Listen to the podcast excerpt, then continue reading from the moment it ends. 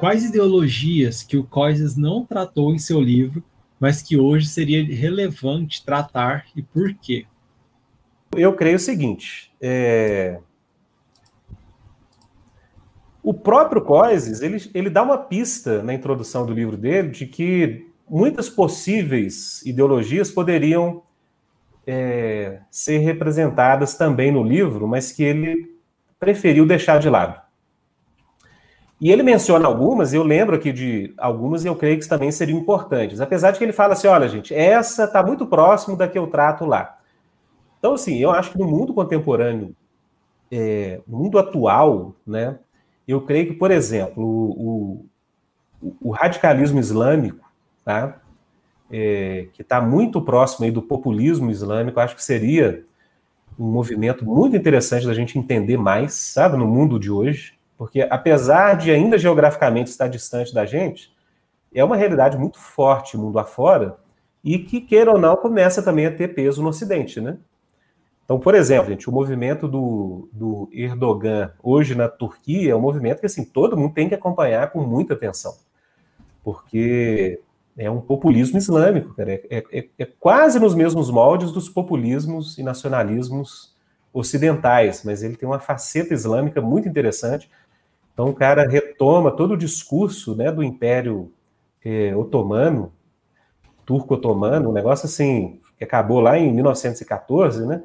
Mas ele retoma isso, ele tenta reconstruir até mesmo as fronteiras geográficas, influência da Turquia, pegando como inspiração o Império Turco-Otomano.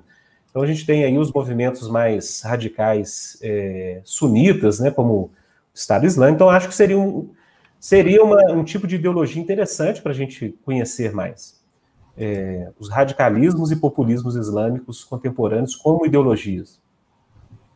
Então, Coises fala que ele se aproxima muito do nacionalismo, né, que ele trata no livro, mas eu acho que pelo fato de ser islâmico, tem algo assim muito próprio né, dessas, desses movimentos que a gente poderia aprender muito. Ora, em se tratando de Ocidente, eu creio que é, o COIS até denomina que seria assim, essa questão das políticas de identidade, sabe? As políticas de identidade, o político da diferença, o que ele chama até de uma política mais pós-moderna de diferença, eu creio que poderia ter um capítulo é, próprio apesar de que ele também parece identificar isso com é, instâncias mais é, liberais e nacionalistas. Ele tenta aproximar aí isso. Mas eu acho que hoje o, a tendência da esquerda ocidental de incorporar mais o discurso das políticas de identidade do que o discurso clássico, né, do conflito de classes, eu acho que isso merecia um tratamento é, original aí por parte do COIS. Ou seja, por mais que ele diga que esses movimentos já teriam, de alguma forma, sido contemplados, eu creio que seria bom ele introduzir. E talvez alguém pode, possa me corrigir aí, eu, na nova versão do livro dele, que foi reeditado agora, e teve acréscimos, assim, substanciais, que eu saiba, ele não é, inseriu esses, essas ideologias específicas. Ou seja, ele, ele não chegou a abordar esses tópicos. Mas eu acho que seriam bastante interessantes.